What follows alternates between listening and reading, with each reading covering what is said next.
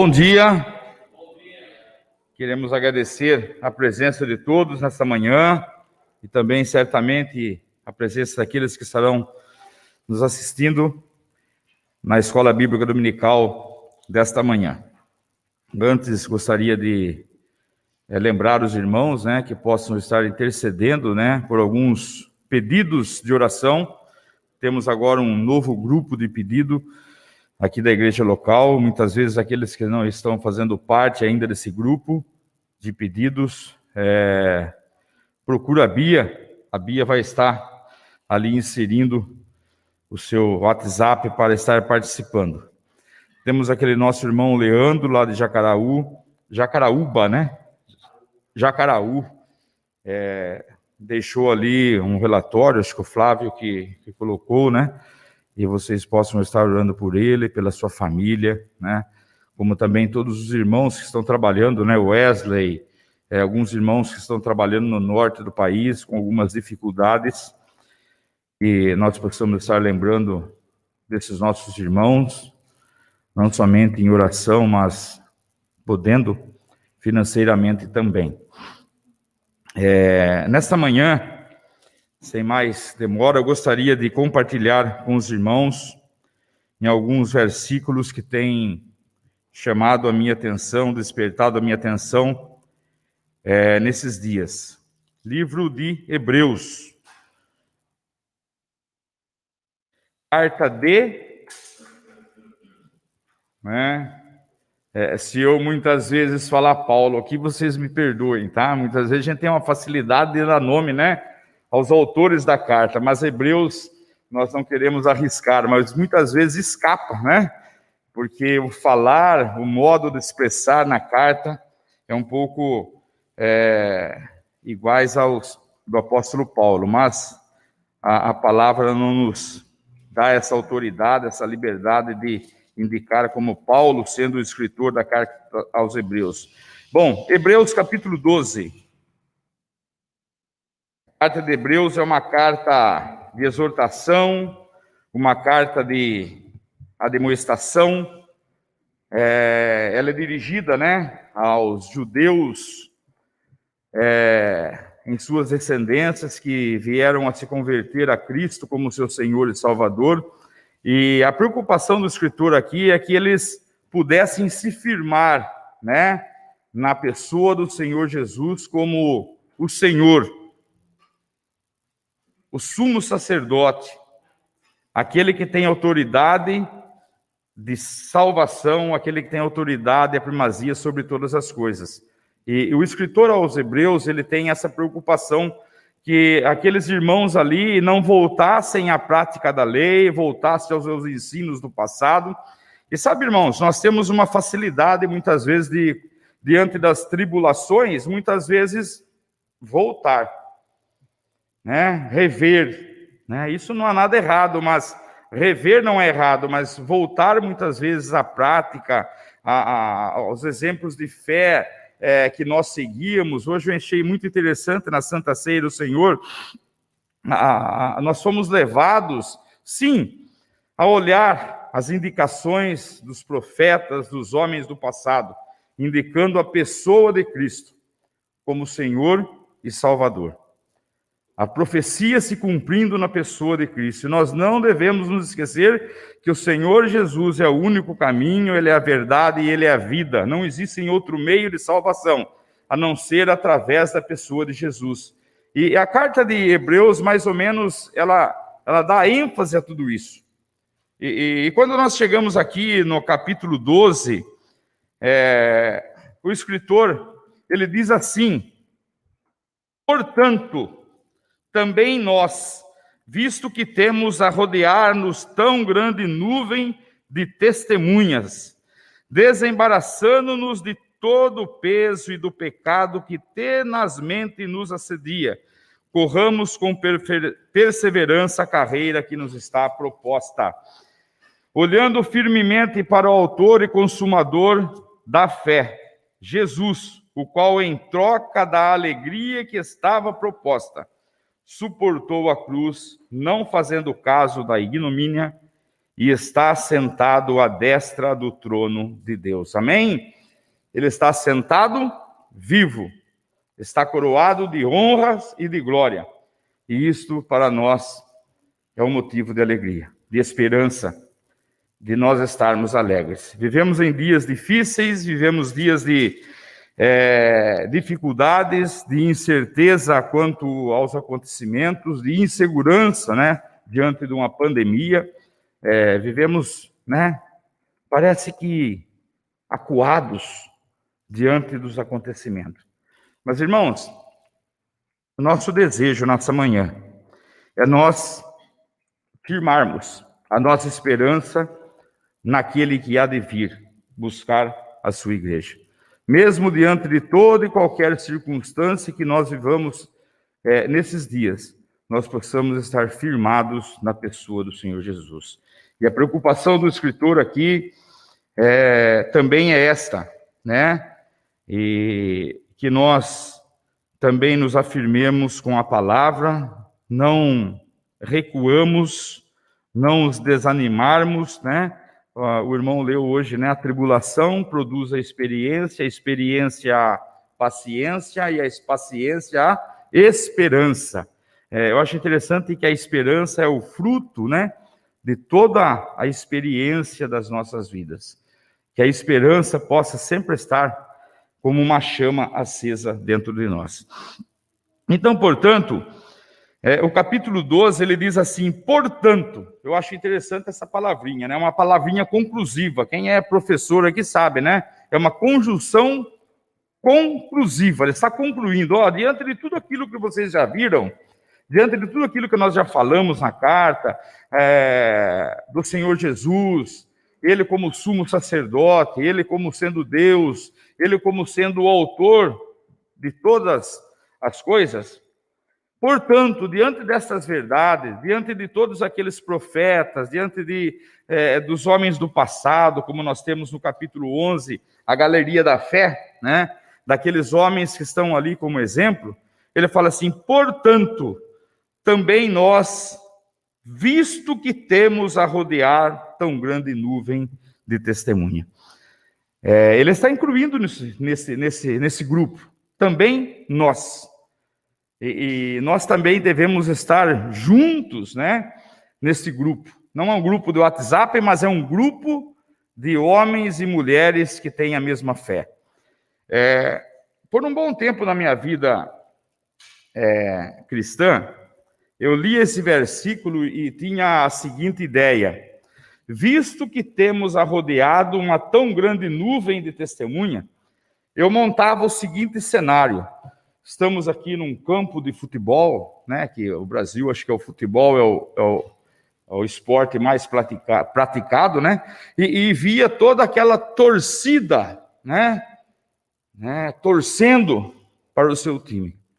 E, e confesso aos irmãos que eh, quando eu li esse versículo, eu ficava olhando para esses heróis da fé e falava assim: vai, Serjão, não erra não, não erra o gol, tá? Passa por Jefferson.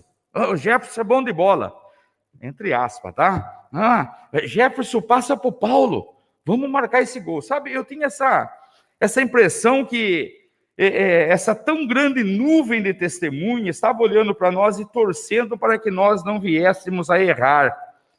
Mas, irmãos, não é bem isso que a palavra de Deus nos ensina. Nós temos uma tão grande nuvem de testemunha, mas essas testemunhas são um exemplo para as nossas vidas. Muitas vezes nós estamos passando por algum momento em nossas vidas, olha para Moisés. Ele era um homem que nem, que nem nós. Ele errou, errou. Ele era manso, ele era humilde. Olha para Abraão. Olha, Sai da tua terra, Abraão. Vai para uma terra que te mostrarei. Sabe, homens diferentes de nós? Não. Daniel. Daniel ali sendo é, ultrajado ali, desafiado a não se prostrar é, é, diante, a, a, prostrar diante da, das imagens, mas ele não, ele preferiu se prostrar diante de Deus. Sabem, homens do passado que nós temos como um exemplo, uma nuvem de testemunha. A gente muitas vezes quer falar, ah, Daniel não passou, não passa por aquilo que eu passou. Ah, mas o que eu estou passando hoje nem se compara com o que Abraão passou, ô oh, irmão. Testemunhas vivas que estão ali como exemplo para as nossas vidas. E, e eu gosto de pensar que esses homens do passado sofreram perseguições, tempestades, naufrágios, e tantas coisas eles sofreram e foram vencedores. E, e, essa tão grande nuvem de testemunha que eu tinha como torcida, não é nada disso. Eles são testemunhas que foram deixadas para nos fortalecer. Eu fiquei procurando em todas as versões que eu consegui, nenhuma versão fala diferente. Testemunhas que estão ali para nos dar exemplo de fé, de perseverança e de amor. Irmãos, se temos que nos agarrar, que nos agarremos a, ao maior exemplo que nós podemos tirar da palavra de Deus, a vida do nosso Senhor e Salvador Jesus. Aquele que nós, mesmo sendo inimigos de Deus, ele nos fez amigos. Nós, longe de Deus, Ele nos trouxe para perto. Nós, em trevas, Ele nos deu luz. O maior exemplo que nós temos para seguir, para olhar, não somente para essa galeria de heróis da fé, é a pessoa do Senhor Jesus. E é interessante que na nossa no nosso início da nossa ceia, o nosso irmão que orou para nós, ele relatou a velha aliança como um exemplo, como a sombra daquilo que iria se cumprir na pessoa do Senhor Jesus. Esses homens do passado, no versículo 39, ora, todos esses que obtiveram bom testemunho por sua fé, não obtiveram, contudo, a concretização da promessa. Sabe, nós estamos vivendo a promessa. Eles viveram com fé na esperança é, é de, da, da vinda do Messias, o Senhor Jesus. Eles não chegaram a ver, eles não chegaram a presenciar, mas viveram os seus dias tendo essa esperança da vinda do Messias. Nós hoje vivemos essa esperança. O Senhor Jesus já veio foi crucificado, nós, como inimigos, nos aproximou de Deus pela sua morte. E vivemos hoje na esperança de um dia podermos estar com Jesus. Isso é grandioso. E, e, e diante desta maravilha, nós não podemos nos esquecer. Eu estava de manhã hoje pensando um pouquinho. Os dias vão se passando e passam rápido. É, eu sempre gosto de, muitas vezes, tornar a lembrar da minha conversão, como foi. Daquele dia que eu me rendi, aquele dia que eu reconheci que eu era um pecador, que sou um pecador, e o Senhor Jesus deu a sua vida para me salvar. Aquele dia que eu pedi perdão pelos meus pecados. Aquele dia foi um dia único, e sabe, irmãos, eu não sei quanto tempo faz que você também não vira as páginas do seu livro para lembrar desse dia. O dia que Jesus tocou na sua vida e fez você começar uma nova vida. Deu oportunidade de você agora caminhar com Ele, ter uma nova, podemos dizer, jornada de vida. Que dia grandioso foi aquele. E eu não canso de me lembrar, de lembrar-me desta verdade. Mas, sabe, a correria do dia quer fazer nós esquecermos que nós hoje não pertencemos mais a este mundo. E o escritor aqui de Hebreus, ele tem uma grande preocupação. É, temos a rodear, não é tão grande nuvem de testemunha, e ele fala assim: desembaraçando-nos de todo o peso e do pecado que tenazmente nos assedia. Sabe, ao nós convertermos ao Senhor Jesus, nós começamos então uma nova vida. Podemos dizer uma nova jornada, uma nova corrida. Se nós estávamos correndo é, para o sul, né? Para longe do Senhor, não estou falando que o sul é para ficar longe do Senhor, mas um exemplo, tá bom? Agora nós estamos correndo para o norte, nós estamos correndo para uma outra direção. E essa direção que o Senhor propõe para nós corrermos é uma direção segura, uma direção que tem esperança, uma direção que tem uma vitória, é uma direção que nós receberemos um troféu, um galardão, uma vida eterna. E aqui ele está dizendo assim: ó, diante desta nova corrida que vocês estão diante de vocês, vocês precisam tomar algumas atitudes. Eu gosto de pensar de Paulo escrevendo a, a carta aos Coríntios, é, no capítulo 9, 1 Coríntios, capítulo 9.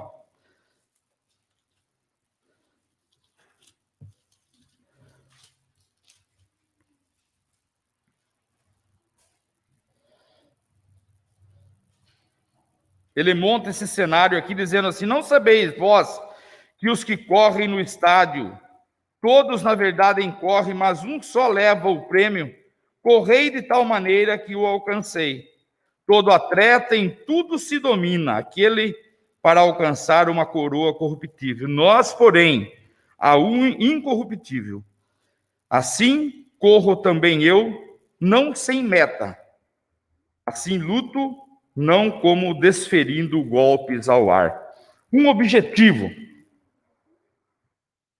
Está ele caminhando aqui e correndo. E essa semana eu estava conversando com algum irmão e, e justamente veio à minha mente que toda, todos os relatos da palavra de Deus sempre põem pressa em nós, não é isso? Paulo, não sei se vocês têm reparado, mas em todas as suas escrituras, ele coloca pressa.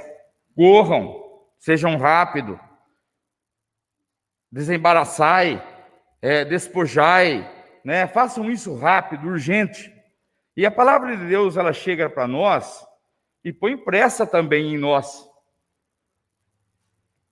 nas nossas vidas aqui. A nossa vida aqui, ela passa rápido, como uma nuvem. Os nossos dias são ligeiros. Se nós temos que fazer alguma coisa, sejam rápido. Façam com pressa. É para o Senhor. Quando meu pai dava alguma ordem para mim, eu atendia ele rápido. Mas quando minha mãe dava uma ordem, dava preguiça, sabe? Ela tinha que falar muitas vezes com a Havaiana, né? Eu não tinha muita pressa. Mas quando meu pai falava, ele era de poucas palavras. Eu atendia ele rápido. O que, que eu quero dizer com isso, irmãos? É que a palavra de Deus, há necessidade de nós, de nós termos seriedades e juízo.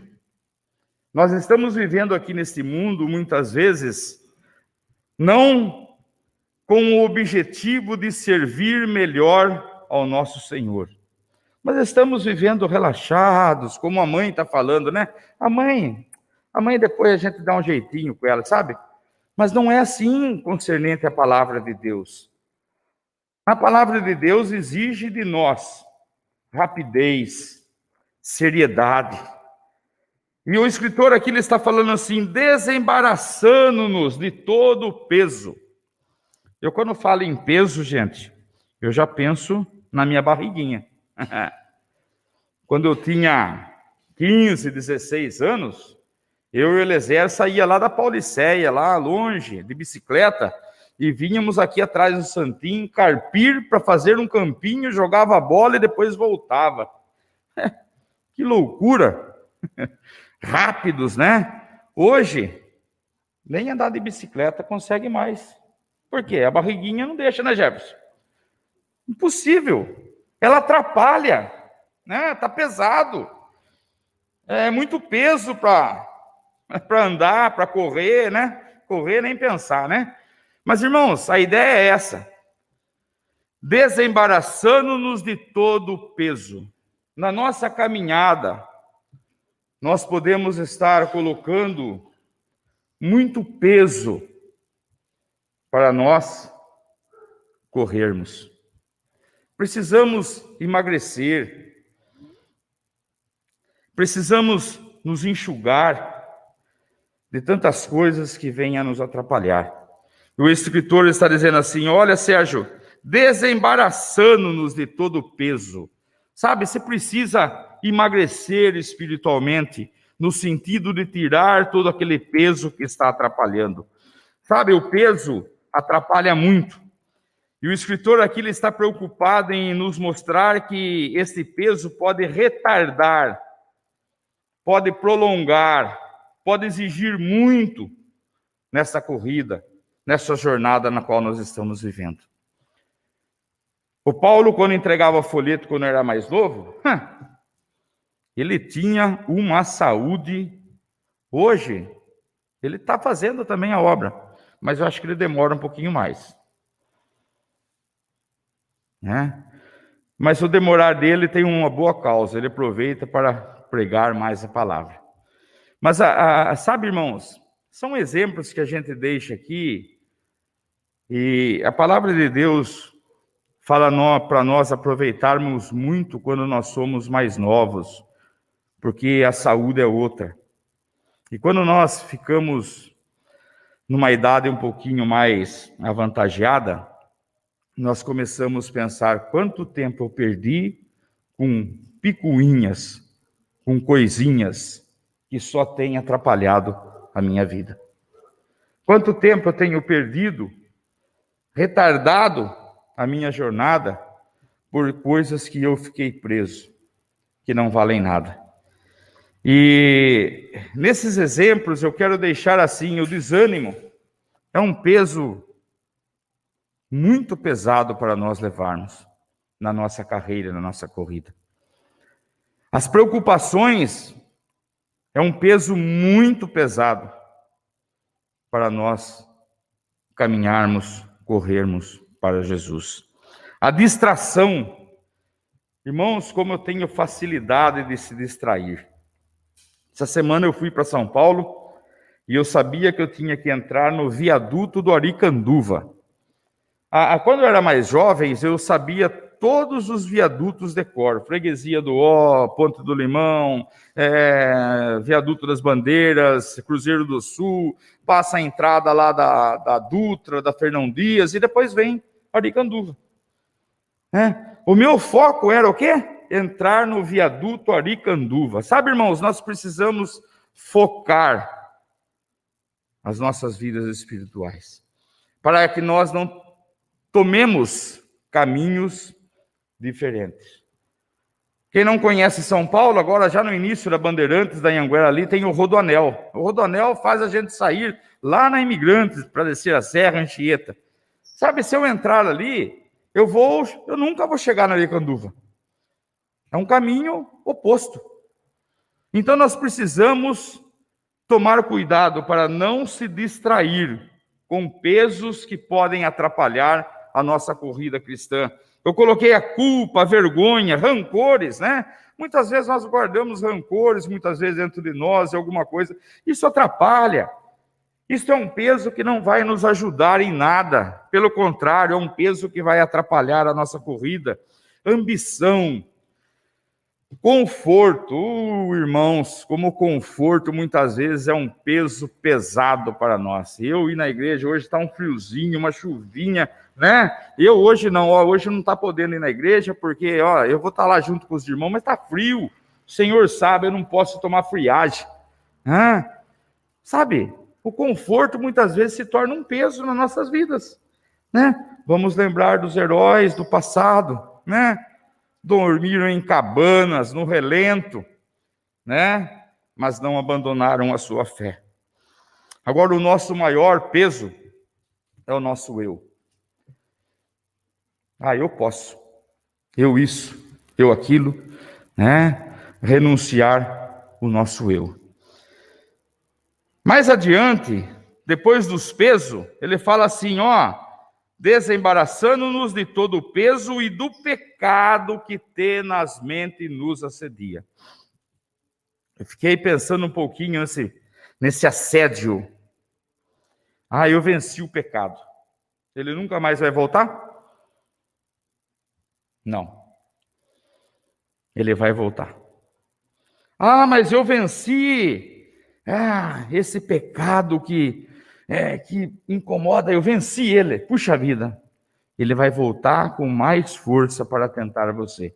E aqui o escritor fala assim: ó, ele tenazmente nos assedia. Eu brinquei essa semana aqui e falei assim, né? Falei, puxa vida, né? A Eva, quando estava diante daquele fruto maravilhoso, né? né? Ela foi assediada a comer daquele fruto. Né? Ela, não contente, chegou para Adão. Ah, Adão, olha que fruta deliciosa. Sabe, é são exemplos muitas vezes que a gente tem que é, usar para trazer luz às nossas mentes. Irmãos, a serpente, ela não ficou sossegada. Será que ela só apenas uma vez ela foi tentar ela? A mulher? Creio que não. Será que somente uma vez Adão foi tentado para. Não, não foi. Sabe, muitas vezes nós acabas, acabamos cedendo aos assédios desse mundo. Mas aqueles heróis que estão ali, como uma grande nuvem de testemunha, eles também erraram. É isso que eu fico maravilhado. Eles erraram, mas tem um detalhe: eles voltaram para o caminho, reconhecendo os seus erros. E se nós aqui hoje, nesta manhã, ou alguém que está nos ouvindo, nesta manhã, está vivendo nesse momento da sua vida, de muitas vezes de um peso nos seus ombros que está atrapalhando a sua corrida, a sua carreira cristã. desembaraça desse peso. Se o pecado que está envolvendo a sua vida está atrapalhando a sua corrida, sabe?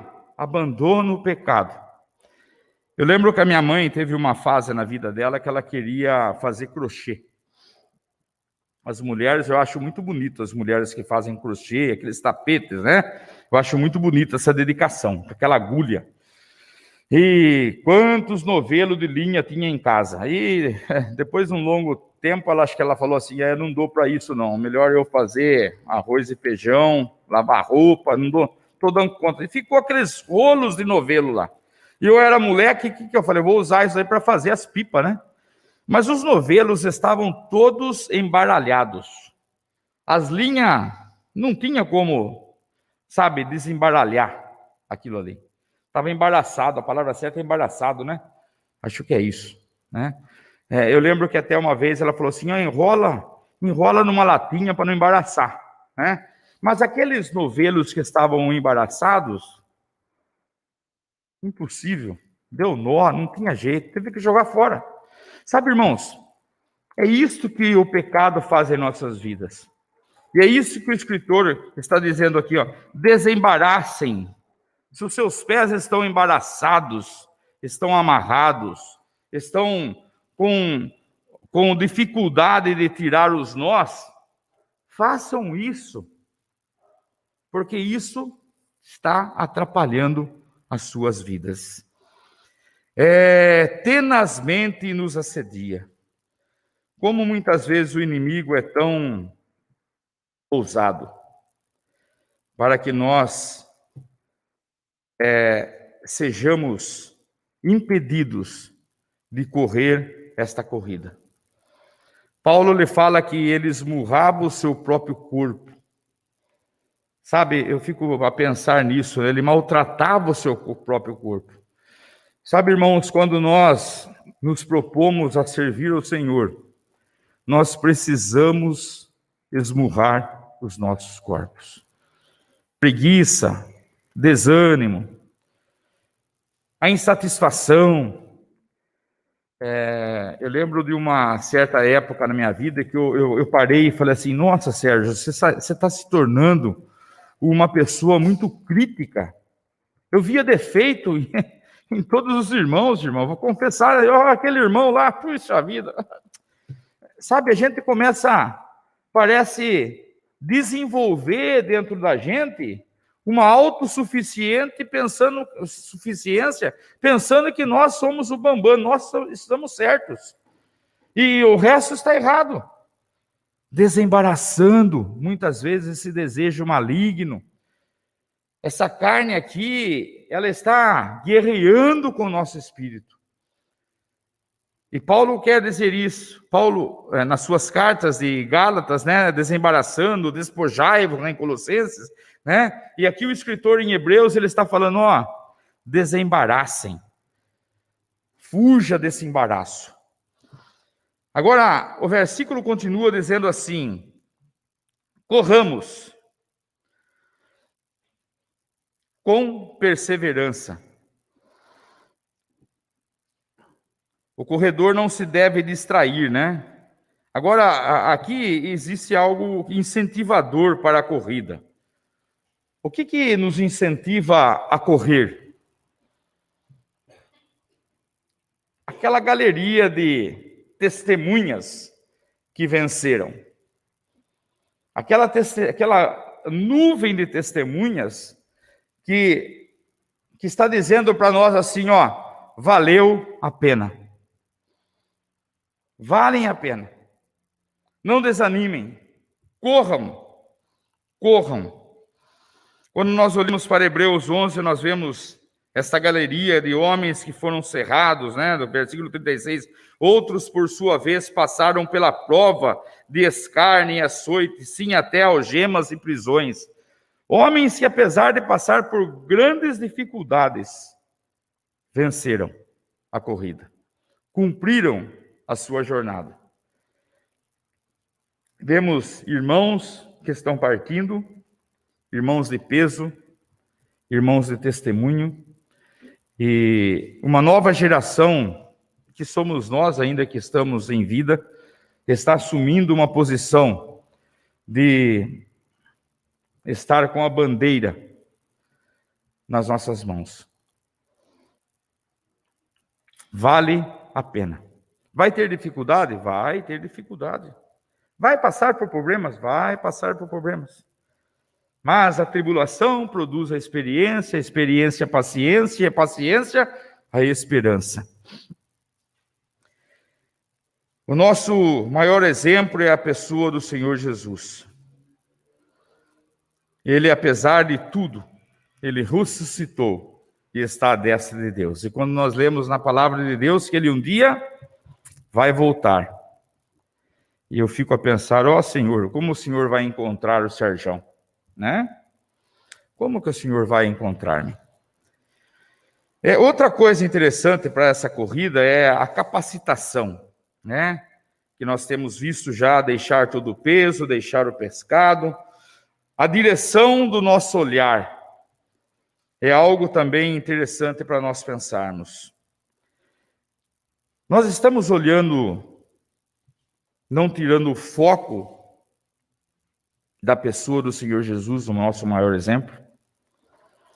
Quando nós lembramos para a mulher de Ló, ela, ao, ao receber a, a notícia que eles tinham que sair da, daquele lugar, de Sodoma, que iria ser destruída, mas eu, eu, penso que se alguém chegar em casa, Sérgio, você tem que sair da sua casa, porque sua casa vai né, não é um exemplo, mas ela estava lá no meio daquele povo, né, seu marido, né, suas filhas, e, e estavam, por mais difícil que estava, estava cômodo.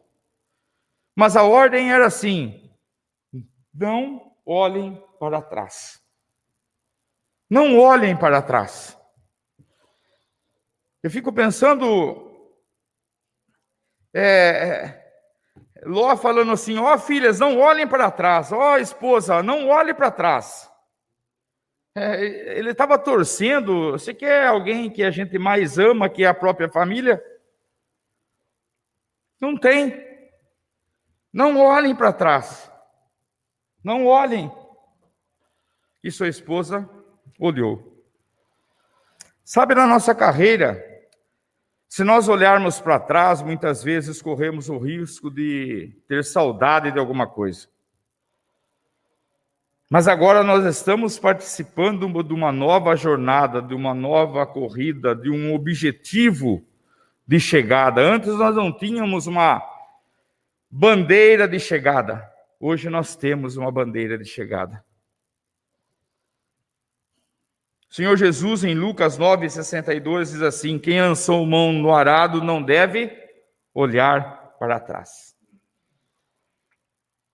Diante de todos esses acontecimentos que eh, estamos eh, evidenciando, desta pandemia, sabe, se tem uma coisa que muitas vezes nos motiva é pararmos de prosseguir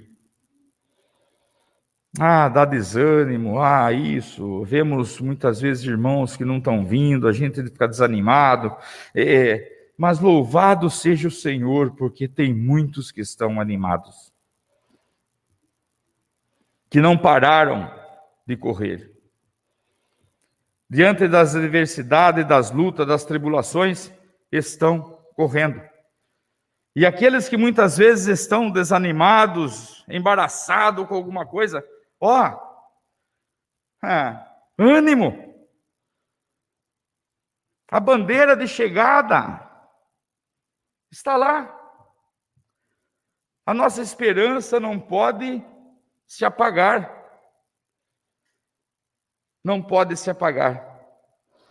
Nesta caminhada, irmãos, eu, eu faço lembrança daquele servo, servo de Abraão que Abraão chega a ele e, e, e faz um pedido: Olha, meu servo. É, a palavra de Deus fala que aquele servo era o seu servo mais velho, responsável por toda a administração da casa de Abraão. E, e a preocupação de Abraão, ah, já estou velho, meu servo, e eu precisava que você me auxiliasse. Eu não queria que meu filho casasse com, uma, é, com alguém é, se eu não me engano, ele estava vivendo no meio dos caldeus, alguma coisa assim. Paulo me ajude. Né? E vai lá na minha parentela e busca uma filha, uma esposa para os meus filhos.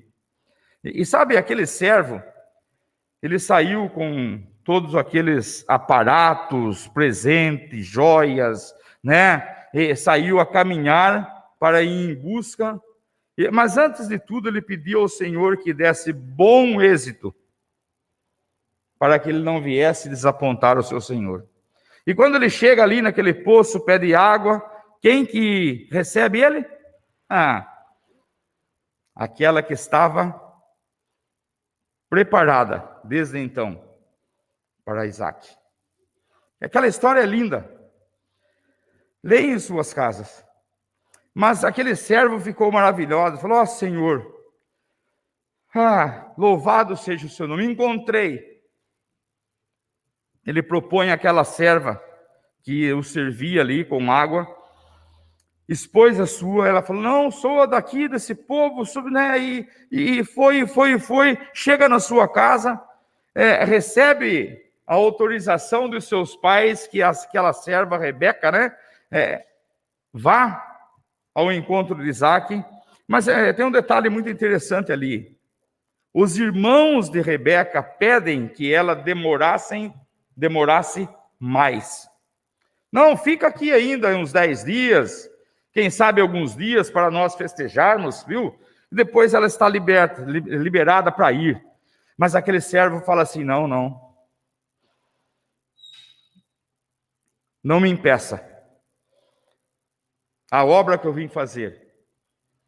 Não impeça. Sabe, irmãos, muitas vezes nós temos a facilidade de desviar dos objetivos. Quando chega fim de ano, nós colocamos algumas coisas que a gente gostaria de fazer no próximo ano. Esse ano eu vou ler a Bíblia toda. Este ano eu vou fazer isso. E sabe, no meio do caminho, desviamos. Mas aquele servo não se desviou do seu objetivo. Retornou com a amada de Isaac. Ah, Isaac. Quando viu ela, hum, que emoção. Quando ela viu, que emoção. Sabe por quê? Porque o Senhor estava naquela causa. E quando o Senhor está na causa, teremos vitória. Corramos com perseverança a carreira que nos está proposta. Corramos. Sabe, essa corrida tem um alvo, tem uma bandeirada final, e a bandeirada final é quando nós nos encontrarmos com o nosso Senhor e Salvador Jesus. Tito fala assim: aguardando a bendita esperança. Aguardando a bendita esperança. O que nós estamos aguardando? É, eu fiquei pensando esses dias é, no falecimento do nosso irmão Jairo. Né? E quando a gente começa a ler algumas coisas e, e acompanhar o testemunho daquele irmão, eu fiquei pensando, nossa vida. Quando ele foi sentar ali com aqueles, com aquela, ele foi sentar junto com aquela nuvem de testemunhas que estão para nós ali. Sabe, eu fico vendo essa, essa nuvem de testemunha, ela só cresce e só se fortalece. Aí eu fico pensando, Sérgio, será que vai ter um lugarzinho para você ali? E eu fiquei pensando, nem que seja no banco de reserva, né? Mas sabe, irmãos, aquela nuvem de testemunha, ela está se fortalecendo com homens que resolveram em sua vida renunciar tudo. Porque um dia tinha esperança, teve a sua esperança, a glória do Senhor Jesus. Nós não sabemos se nós vamos estar aqui quanto à volta do Senhor Jesus. Uma coisa é certa, diante dos acontecimentos, esse dia tem se aproximado. Eu gostaria de finalizar com 1 Pedro, capítulo 5 e versículo 4. 1 Pedro, capítulo 5 e versículo 4.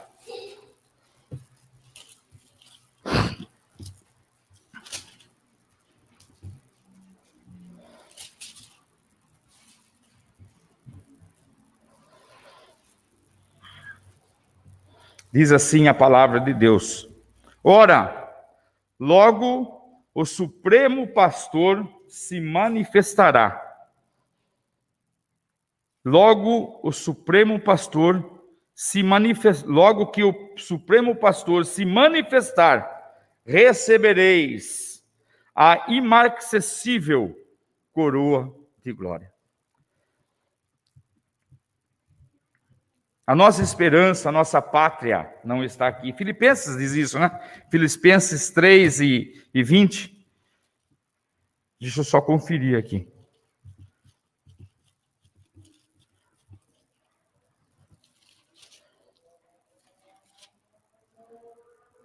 Três e vinte.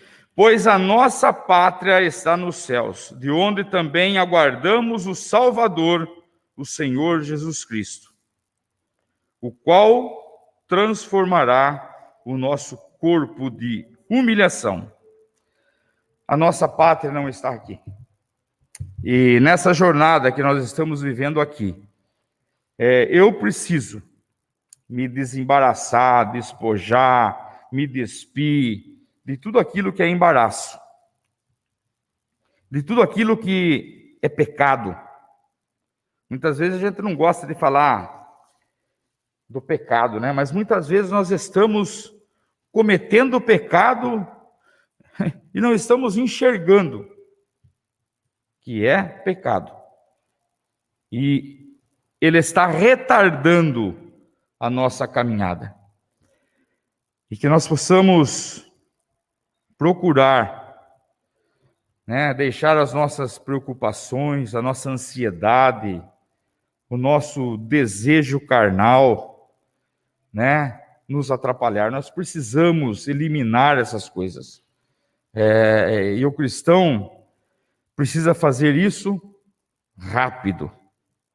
Corramos a carreira que nos está proposta. Que o Senhor possa nos abençoar, nos ajudar a vivermos a cada dia mais unidos, esperando a volta do nosso Senhor e Salvador Jesus Cristo.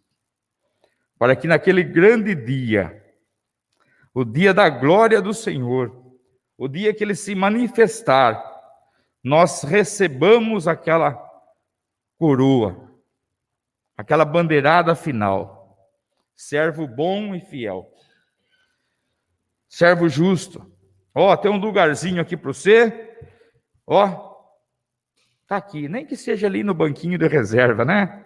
Mas é interessante nós pensarmos nisso. O Senhor está nos aguardando. Se nós estamos aguardando esse grande dia, o Senhor está mais ainda. Eu dei a minha vida para você, Sérgio, que era inimigo meu. E hoje você está aqui morando junto comigo. Ah, sabe um inimigo você trazer para dentro da sua casa? Hum. Já parou para pensar nisso? Nós, se tivermos algum inimigo, entre aspas, se você pôr lá dentro da, da sua casa para morar, você vai ficar sempre ressabiado. Será que ele não vai aprontar alguma coisa, não? Ah. Ele era meu inimigo, né? Mas o Senhor não é assim. Os nossos pecados foram lançados para trás ele não se lembra mais. Hoje somos amigos de Deus para a honra e glória do nosso Senhor e Salvador Jesus Cristo. Amém. Gostaria de terminar com a palavra de oração. Convido a todos que possam ficar em pé para nós assim fazer.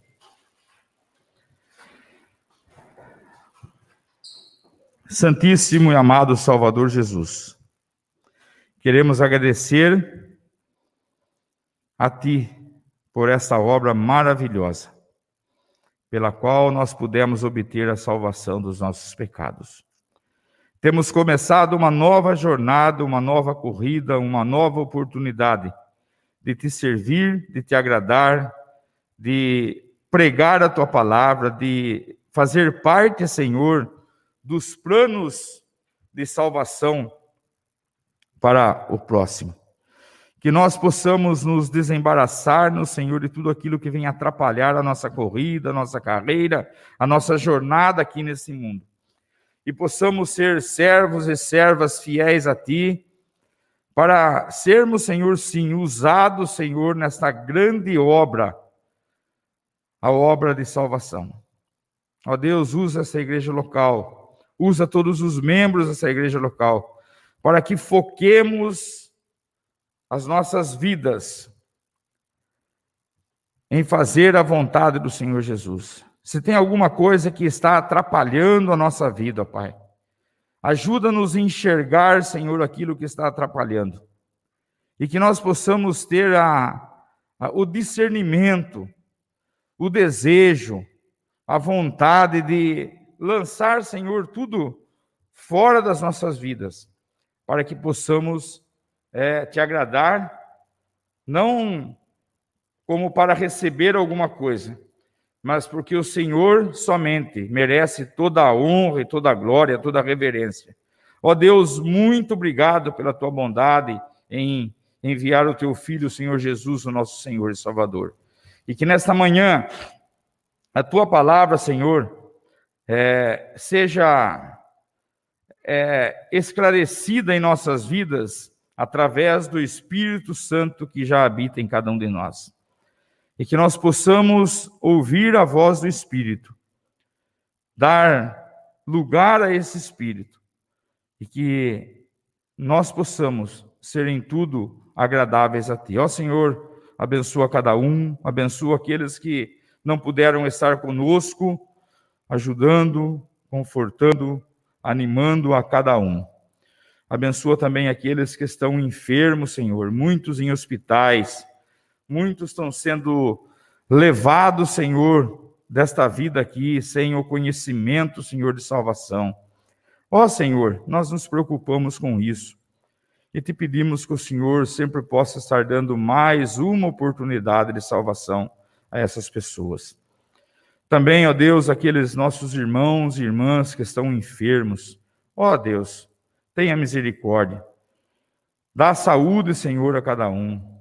Visita eles em seu leito, Senhor, e afofa seus leitos, e que a tua porção de saúde seja, Senhor, dada, Senhor, a esses nossos irmãos. Ó Deus, muito obrigado por essa manhã. Muito obrigado, Senhor, pela santa ceia do Senhor. Muito obrigado pela escola bíblica dominical.